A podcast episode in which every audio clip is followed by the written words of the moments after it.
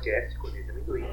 Excepcionalmente hoje apenas eu e o Danilo Pilan estamos aqui gravando. Nesta segunda, 23 horas 47 minutos, iniciando a gravação, enquanto eu estou na fila virtual à espera de ingressos para o show do YouTube. Fala Fernando, salve, salve aí a todos os palmeirenses que estão nos escutando. Bom, hoje eu tô mais feliz, tô mais contente, tô mais esperançoso com a, com a evolução do time. Vamos ver aí nas próximas rodadas se a gente consolida, né? Essa, essa crescente que o time vem tendo nas últimas rodadas para começar a buscar posições maiores no Campeonato Brasileiro. Isso aí. Eu escrevi o texto ontem, acho que o pessoal que está ouvindo provavelmente já leu.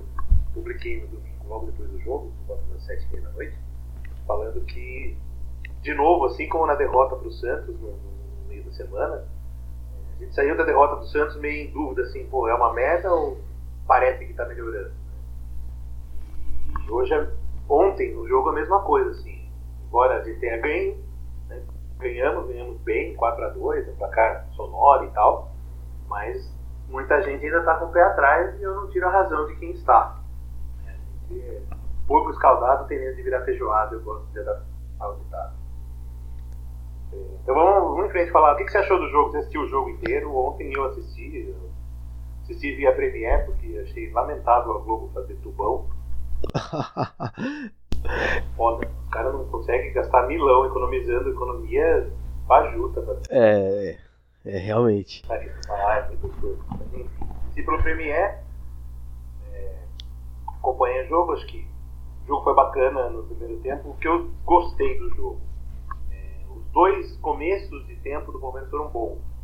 Né? Me lembrou até o ano passado a coisa da intensidade, de ficar em cima, de, até sair o gol. Dois gols saíram cedo, tanto o primeiro quanto o segundo, né? saindo relativamente cedo. E o que eu não gostei, principalmente, foi que essa intensidade, obviamente, que a gente sabe que não dá para durar os 90 minutos, mas essa intensidade acabou caindo de, de, demais, né? A partir dos 20, 25 minutos, o time perde muito o rendimento e começa a ficar complicada. Começa a ficar complicada a queda de desempenho da equipe, digamos assim. Então deu espaço para o Bahia crescer, o Bahia conseguiu empatar no primeiro tempo. É, por sorte, conseguimos fazer o terceiro gol antes, a gente estava perdendo muito contra-ataque. O que, que, você achou do jogo? Fala aí, sua opinião. Então, cara, eu achei. Eu gostei muito do. Vendo o retrospecto, que a gente está conseguindo manter uma evolução. É, o último jogo horrível que, que eu me lembro do Palmeiras, que não produziu nada nem, nem ofensivamente, nem defensivamente, foi contra, contra o Coritiba, aquela derrota por 1x0 no Couto Pereira. Aí depois veio o jogo contra o Fluminense, que foi um jogo melhor. É, contra o Santos, apesar da gente ter perdido o jogo, a gente conseguiu é, agredir bastante, criar bastante chances de gol. Apesar da, da, do gol horroroso, naquela falha horrorosa do, se não me engano, foi Antônio Carlos que deu aquele bote errado na hora do cruzamento. A gente tomou aquele gol besta, mas enfim. E ontem foi a mesma coisa, a gente conseguiu manter essa evolução na produção ofensiva, pressionou bastante, é, é, é, um, é um estilo de jogo bem parecido com o do ano passado, com o time marcando em cima, aí perde um pouco a intensidade realmente no meio do jogo, porque não, não tem, não, não há pulmão que aguente é, ficar marcando pressão o jogo inteiro.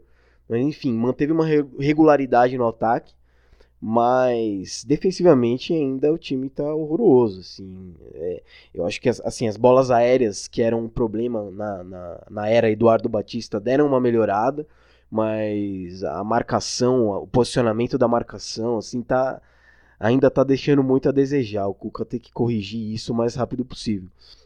Mas é como a gente falou é, alguns programas atrás, né? Essa evolução do time com o Cuca e do estilo do Cuca, achar as peças certas para jogar na formação dele, isso leva tempo. A gente tem que ter um pouco de paciência. O que, o que não pode é, é parar essa evolução, tipo, ela ser só de três jogos e depois o time voltar a jogar nada, né? É, se, se, continuar crescendo, eu acho que dá para ter esperança aí para o restante do campeonato. É, eu acho que esse jogo da quarta-feira contra o Atlético Goianiense vai ser bom Porque assim, é um jogo teoricamente fácil, né? A gente sabe, está é, acostumado a ver o que o Palmeiras faz em jogos teóricos. Exatamente. Em tese era para seria um jogo para se ganhar e ganhar bem e embalar. Né? Eu acho que essa é a expectativa que fica para o jogo quarta-feira de ganhar duas seguidas, o que a gente não tem feito já há algum tempo. Estou com lista de jogos, mas né, faz um bom tempo que o Palmeiras emplaca duas vitórias. Acho que foi na sequência Vasco e primeiro jogo do Inter, se não me engano. Sim. É, e duas vitórias seguidas ainda é pouco, né? Porque para ter uma boa. Um, fazer um bom campeonato brasileiro, a gente precisa aí engatar pelo menos uma sequência de 4, 5 vitórias, ou então 4, 5 jogos sem perder, com empate aí no meio, para para dar uma crescida na tabela e, e, conseguir buscar as primeiras posições. Mas sobre esse jogo contra, contra o Atlético Goianiense, se tem um jogo bom para a gente testar uma formação sem primeiro volante, né, que a gente agora está sem os nossos três primeiros volantes, que o Thiago Santos machucou, é nesse jogo, né, que é um jogo teoricamente fácil contra um adversário bem mais frágil, que a gente não precisa de tanto poder de marcação assim. Então, do, assim, é sempre ruim ficar sem três, sem nossos três primeiros volantes do elenco. Mas sendo nesse jogo é dos males o menor, né? É, exatamente. Tem que levar em conta que o Atlético está numa campanha horrorosa também, né? Fizeram seis pontos até agora, duas vitórias, seis derrotas. É, é, vem de derrota em casa para o Atlético Paranaense. Acho que precisa aproveitar isso e tentar ganhar um jogo cedo, né? Assim, conseguir fazer um gol antes de 10, 15 minutos, né? aquela coisa da intensidade de novo. É, um time que tem aqui um. que depende de um atacante daquele tamanho e ainda consegue deixar ele ter ataques de estrelismo, a gente não pode perder para um time desse. Né? Eu tenho trauma do Atlético Goianiense, vários traumas, assim, né? Teve em 2010 o jogo, no dia do aniversário do Palmeiras. Aquele dos pênaltis? Brasileiro 2010 a gente perdeu por 3x0. Nossa. O jogo do retorno, acho, que foi no Pacaembu. E era aniversário do Palmeiras, era o começo da comemoração do centenário e tal, né? 93 anos. Matou uma lavada lá. E depois aquele dos pênaltis. Né? É, que, que o Marcos pegou 3, não foi? Aí o Palmeiras conseguiu perder 4. Nossa senhora. E teve um outro jogo, não lembro se foi também em 2011 ou em 2010, que a gente empatou 1 a 1 lá com dois a mais. Os caras tiveram dois expulsos. Tava 1 a 0 pro Palmeiras. E os caras não só empataram o jogo mesmo com dois a menos, como quase a gente ainda levou a virada. Eu não lembro se foi no Brasileiro de 2010 ou de 11. Mas foi assim, cenas lamentáveis. Foi 2011, porque o Corinthians estava sendo campeão. E, né, a gente naquela merda. 2010, 2011 foi um, foi um período negro, porque foi logo depois daquele campeonato de 2009 que tava ganho e a gente perdeu. Aí o time entrou naquela espiral de, de cagada e não conseguiu sair mais. Bom, vamos seguindo nas nossas sessões aqui, a gente ainda falar um pouco do jogo e talvez já prevendo o jogo. Qual foi o lance de gênio que você acha que, que resolveu a parada? Cara, eu, eu gostei muito de duas coisas. Da, primeiro da, da atitude do Cuca em colocar o Tietchan no banco, finalmente, né? Se bem que ele entrou no segundo tempo e tal, mas é, dar um chazinho de banco pro Tietchan já, já tinha passado da hora. Mas eu gostei muito da, da substituição no segundo tempo, quando ele colocou o Luan, aí fez a estrela do, do, do Luan e colocou ele para jogar meio como como líbero, volante, terceiro zagueiro ali. Eu acho que eu acho até que para uma situação dessa agora que a gente está sem o Thiago Santos e sem o Felipe Melo e o Arouca, a gente nem fala, né, porque não, não entrou em campo ainda esse ano. Eu acho uma, uma boa alternativa para jogar com três zagueiros, deixar um dos zagueiros mais solto. Vamos ver o que, que ele faz aí, mas eu, gostei bastante dessa ideia. E você, Fernando? É, eu achei isso, achei também, assim, é, o Guerra ter jogado mais centralizado para mim foi fundamental. Você não viu ele caindo tanto pelas pontas, principalmente pela direita. É, acho que está ruim ainda, assim, ele pode, tá ruim não, mas pode melhorar essa aproximação, essa, essa coisa de, chegar mais perto e trabalhar mais ligado com os meias, com, né, com, com pontas, com os centroavantes. Eu acho que o Guerra é o nosso 10, não adianta ficar sonhando com contratação acho que tem que valorizar o cara que tá lá no elenco. E ele é bom, e eu tô gostando muito do, do, do desempenho dele. Joga demais, dá facilidade de bater na bola e tal. E é um cara que, ao contrário de muito jogador habilidoso por aí, não tem medo do pau, vai pra dividida, levanta, bate, faz falta. Não, não tem aquela canelinha de vidro, né? Não, não tem essa. Estou gostando bastante do Guerra. Acho que temos que priorizar aí e valorizar o produto que a gente já tem, identificar, ah, precisamos de um 10. Aliás, graças a Deus, o fantasma da camisa 10 parece que acertou lá com o Colo Aliás, aliás, isso de precisamos de um 10 é... é engraçado, porque todo ano, não importa quem seja o 10 e quais jogadores a gente tenha para o meio campo, a parte da torcida do Palmeiras vai falar: precisamos de um 10, precisamos de um 10. Não precisamos de lateral, precisamos de um 10. Não precisamos de atacante, precisamos de um 10. Pode vir o. Quem for, pode vir o Cross jogar no Palmeiras, pode vir o melhor meia do mundo jogar no Palmeiras, que parte da torcida vai achar que a gente precisa de um 10. Exatamente. É... Você acha que teve alguma coisa que a mídia não falou sobre o jogo? Estou tentando lembrar aqui algum destaque pessoal meu que não tenha visto, mas não, não tô conseguindo lembrar. É, acho que não. A mídia cobriu bem aí os, os, principais destaques do jogo. A gente pode dar sequência aí nas nossas sessõezinhas. Vamos lá, vamos para. Como a gente ganhou e a gente está feliz hoje, vamos ao primeiro o prêmio. Ok. Do Indy Ouro. Qual que é sua, o seu voto para mim do Indy Ouro hoje? Eu já tenho o meu, vamos ver se vai. É, eu, eu já sei de antemão qual vai ser o seu e eu vou, vou dar um voto diferente aqui. Aliás, acho que é o voto que eu já daria desde o começo, que é pro Keno, que acho que já é o quinto, sexto programa seguido aqui que eu tô elogiando o Keno.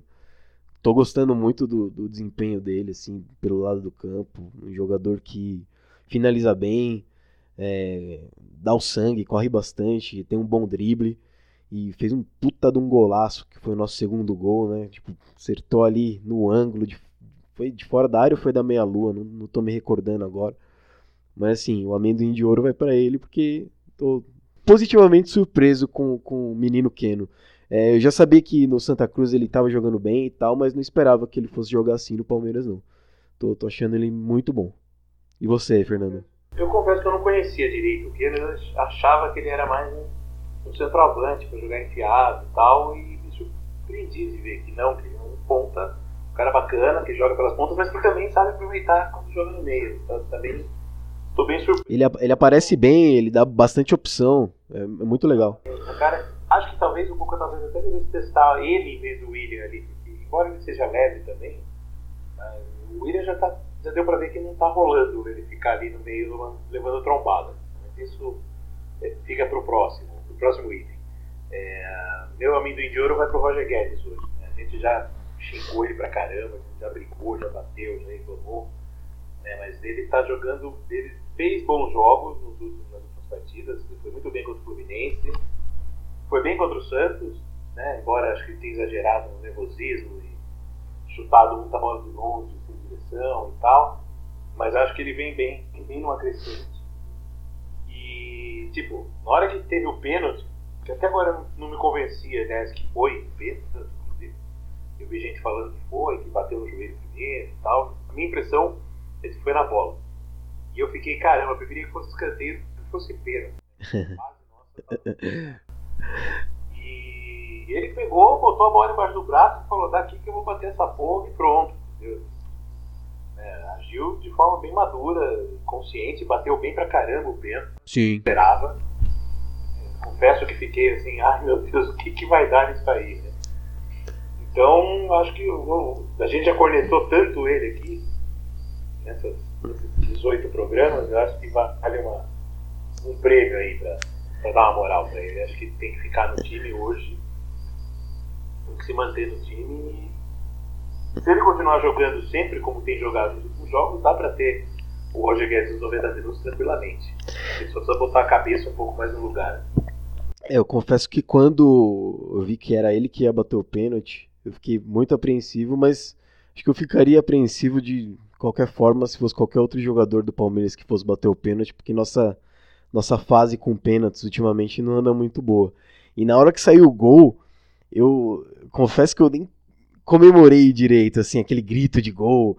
Eu falei gol, não sei o quê, mas foi meio que, sabe, meio aliviado, assim. tava um pouco desconfortável ainda, assim. Engraçado porque a gente. Eu escrevi na sexta-feira sobre os 18 anos do Libertadores, né? Escrevi falando que foi um grito de alívio do título, né, cara? Porque era aquela pressão, precisam ganhar, todo mundo já ganhou, logo o Corinthians vai ganhar, tem que ganhar antes deles, da Libertadores e tal. E de repente se repetiu isso no domingo, né? Assim, o gol do pênalti, o grito foi muito mais de alívio do que de alegria. É, exato. O gol da cabeçada do Juninho também. É, verdade. Foram, foram, foram, belos gols, aliás. Gol do William também foi muito legal. É, naquele bate-rebate estranho do Eric ali, fazendo cagada e acertando. Lembrei que na hora eu ia xingar ele, cara, na hora do gol. Porque o primeiro chute, né, o chute que bate no zagueiro, a bola sobe pro, pro Guedes continuar a jogada, eu ia falar, pô, caralho, chuta que nem gente, porra. já, já tava com a corneta na boca já. De repente a bola sobra pra ele, ele faz um puta de um golaço. Caramba. Aliás, uma situação dessa sempre me lembra do gol do, do Cleiton Xavier em 2009, né? Que a gente tava precisando do gol, ele vai lá e me arma aquele chute de, de longe ali. Aí eu, eu lembro que eu falei: não, não chuta, faz, arma uma jogada, faz alguma outra coisa. Aí o cara vai e me acerta um gol. Porra, gol, cara. Pô, pior que eu lembro que nesse gol minha voz nem saiu. Porque tava todo mundo dormindo lá em casa e, tipo, eu tava muito tenso. Eu só ajoelhei no chão, assim, e, e dei um grito silencioso de gol. É, memorável. Então, mulher tava grávida. tava vendo, alternando esse jogo com o jogo do Corinthians, né? Copa do Brasil contra o Atlético Paranaense. Uhum. Eu já tava puto, tava 3x0 pro Atlético e eles deixaram o Corinthians fazer 3x2. Eu já terminei meio puto. E aí a Globo termina o jogo e passa pro Sport TV no finzinho, né? Passa pro, pro, pro jogo do Palmeiras no finzinho, fica um pouco depois. E eu falei, mas não, não, não chuta, não chuta. É. Acho que todos os palmeirenses falaram pra ele não chutar e acabaram queimando a língua. Bom, como a gente é palmeirense e não desiste nunca, também tem espaço pra gente dar uma cornetada, né? Então, o que, que não foi tão bom que você acha que merece aí um fonfon aí? Olha, a gente já falou do sistema defensivo que ainda precisa se acertar e tal. Mas eu vou cornetar um jogador por um lance, que vai ser o Juninho, que apesar de ter feito gol, que não sei se foi dado pro Mina ou pro, Julinho, pro Juninho, enfim, deu um, uma embolada ali em quem foi o autor de fato do gol. Mas no segundo gol do, do Bahia, ele dá uma falhada individual ali que não pode acontecer perdeu tempo de bola, assim, totalmente. A, a, o lance era dele, ele estava livre, era só ele acertar o tempo de bola e mandar aquela bola para longe ali de cabeça ou mata no peito e dá um bicão. Mas ele dá aquela furada de cabeça ali pra. E o cara do Bahia ainda quase perdeu o gol, mas enfim. Tomou uma chapelada da bola. É, apanha... os dois apanharam da bola bonito ali, mas acabou saindo o gol do Bahia. Por, por, aquele lance, assim. Tenho até gostado do Juninho em geral. Acho que ele é um bom zagueiro. Acho, acho o Luan melhor que ele. Eu acho que o Luan vai acabar tomando essa posição e vai acabar a dupla sendo mini Luan. Mas não pode, não pode falhar desse jeito. Foi muito mal nesse lance e, e ainda bem que não nos custou uma vitória. Assim. É, poderia ter nos custado uma vitória. Pois é, então, eu achei também bem complicado. Pô, essa parte, a questão defensiva, assim, tá me incomodando, porque é, não tá tendo o encaixe na hora que o cara, uma jogada individual, derruba, estraga toda a marcação, né? Você vê no primeiro gol, o cara deu um belo drible no Mina, tudo bem, ah, o Mina não pode tomar um drible desse, ok. Mas tem que valorizar também o talento do cara, o, né, o, o Zé Rafael. Sim. jogador, inclusive, pra ficar de olho. Mas, embora esteja com cara daqueles caras que vai estourar direto da Bahia para a Europa já já, mas acho que a gente podia ficar de olho nele. Não é a primeira boa partida que eu vejo desse cara aí. É, mas você não pode. Né, o drible não só tirou o Mina da jogada, como desmontou completamente a defesa. Né? É, e o Mina. O Mina... de abertura e fica todo mundo correndo que nem barata tonta. E ali o Praz defendendo, defendendo, parecia um desgraçado para dar uma pica na bola e mandar para longe da área. É, isso foi até uma coisa que eu falei durante o jogo, nesse lance do primeiro gol, que o Mina foi babando pra cima do cara, assim, o zagueiro do nível dele, é, ele, se ele ficasse parado ali, ele Não, não ia ter tomado aquele drible. Não precisava ter ido com tanta sede ao pote. Porque, meu, era óbvio que o cara. Quando o cara é habilidoso, ele consegue passar. Quando o cara vai. Que nem uma vaca louca pra cima, aí não tem jeito. Né? Mas minha cornetada mesmo vai pro professor Cuca por deixar o Borja no banco e colocar o Eric, pelo amor de Deus. eu entendo, eu entendo que o Eric seria mais útil taticamente ali, mas. E acho que ele tá pressionado, inclusive, de pô, tem que fazer o investimento valer, justificar e tal, vamos dar chance pro moleque. E ele acabou até fazendo uma assistência involuntária de calcanhar para o quarto gol, no contas, né? Mas é, não dá para o Borja não jogar. Ou, se o Borja não vai jogar, não dá para jogar nesse esquema. Não dá para jogar com o William enfiado ali. É, não tá dando certo. Ele até tentou, né? Dizer que vários momentos do primeiro tempo, principalmente, ele aparece nas pontas, tentando brigar e tal, porque ele sabe que não é a dele jogar ali. Mas precisa ter alguém ali. Né? Ou então você faz um esquema diferente com dois meias, dois atacantes abertos, um meia como falso 9, sei lá, para tentar entrar na área, porque do jeito que tá não tá dando. E eu acho absurdo, assim, tudo bem, vamos contar que o Borra veio da Europa, dois amistosos, viagem e tal, mas o Mina também e o Mina jogou, né? Acho que é queimar o investimento, assim, precisa ser melhor estudado para ver como que o time vai fazer jogar em função dele. Sabe? Sim, eu acredito que ele é um cara bom, talentoso. Né? Não, não acho que o cara desaprendeu a jogar. Pelos jogos que a gente viu, deu para ver que o cara sabe matar uma bola, chuta forte, chuta bem com os dois pés, cabeceia e tal. Acho que tem que insistir um pouco mais. Né? E a gente também tem que ter paciência. Né? É, quanto ao, ao Eric Borja, eu acho assim o erro de colocar o Eric em campo, é, sem dúvida, é lamentável, porque pô, o Eric em campo é sempre um erro, assim, não tem como. Ele já, ele já mostrou que, não, é, que é fraco, que é jogador de Goiás, e, enfim, não vale nem muito a pena ficar falando muito. Mas quanto ao Borja, assim, eu ainda levo fé que ele ainda vai se adaptar e vai jogar bem, vai, deslanchar, fazer gols e tal. Mas o que me incomoda nele é o fato. A gente elogiou o Guerra agora há pouco por ele ser um jogador voluntarioso, que, que busca espaço e tudo mais.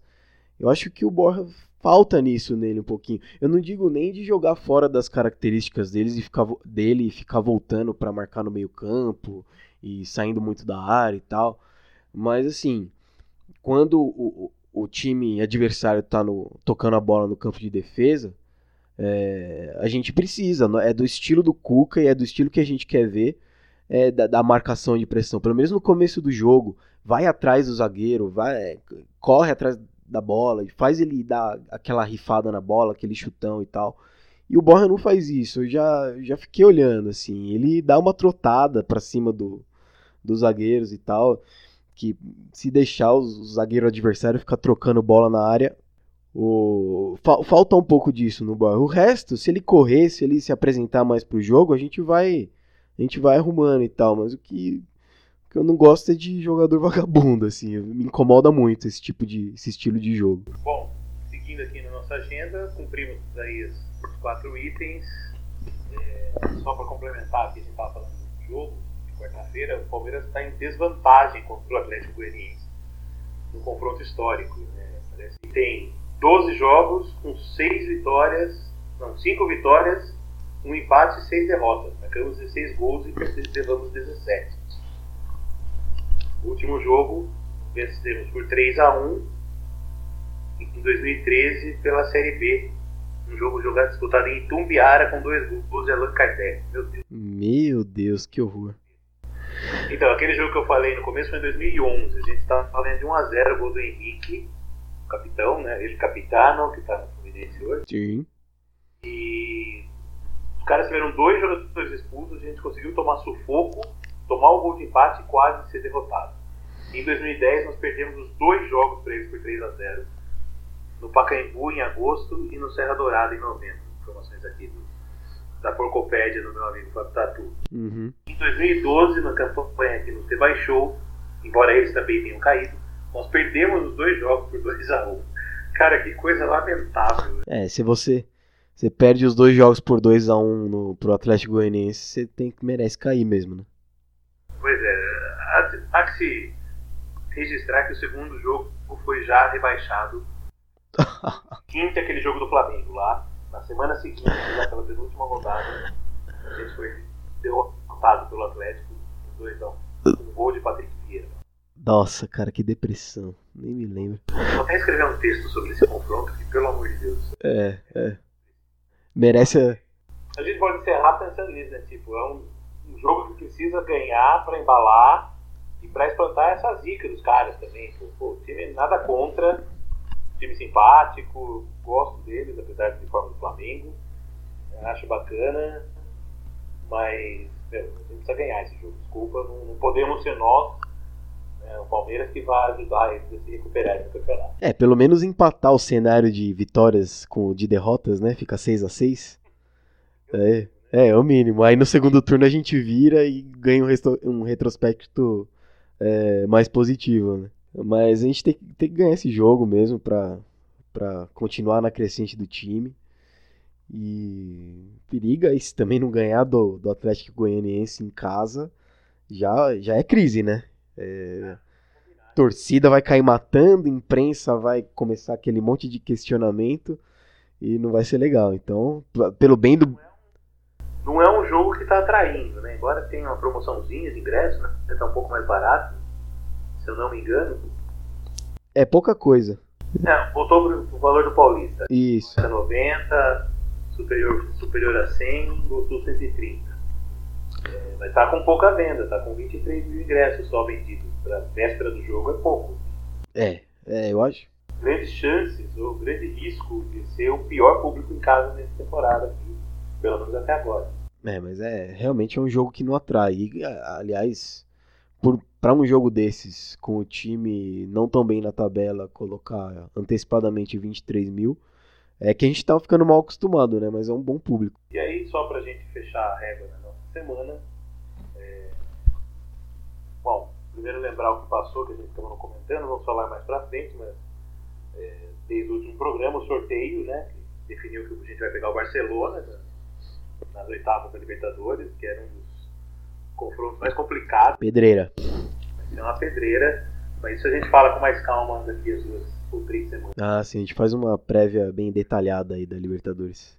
E aí lembrando que no domingo o Palmeiras enfrenta o popular, a popular Ponte Preta no Moisés do Carelli, 16 horas, e espero que consiga um bom resultado, porque né, vamos combinar, já está na hora de começar a ganhar da Ponte lá de. Nossa, é, nessas, nessas 10 primeiras rodadas é só time encardido pra cima da gente, né? É Coritiba, é Atlético Mineiro, é Ponte Preta. Só o Fluminense que anda freguesão ultimamente e tal, mas de resto eu acho que é só, só pedreira. E tudo fora de casa, né? É, então, a gente vai chegar à décima rodada com seis jogos fora de casa. Negócio muito de louco. É, o, a, o, o bom disso é que no segundo turno, no segundo turno a gente consegue dar uma embalada. Exato. Nesse mesmo período. Espero que gente estejamos mais perto da ponta até lá. Isso se não. Isso, isso se não, não inventarem, o STJD não inventar uns, umas perdas de mando pra gente, né, até lá. Ah, isso sempre tem o risco, né? Então, se o cara jogar um papel no chão pro STJD, pro Palmeiras já pode ser motivo disso. pois é. É isso, mais alguma coisa a acrescentar, não, cara? Não, mais nada, só, só mandando boas vibrações aí pro Palmeiras, pra gente ter boas notícias para comentar na semana que vem. Isso aí. Obrigado, galera, pela audiência que ficou com a gente aqui.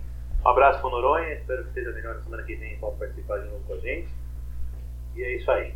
Valeu, Danilo, um abraço, felicidade, entre no blog. É isso aí, um abraço a todos. Tchau, tchau.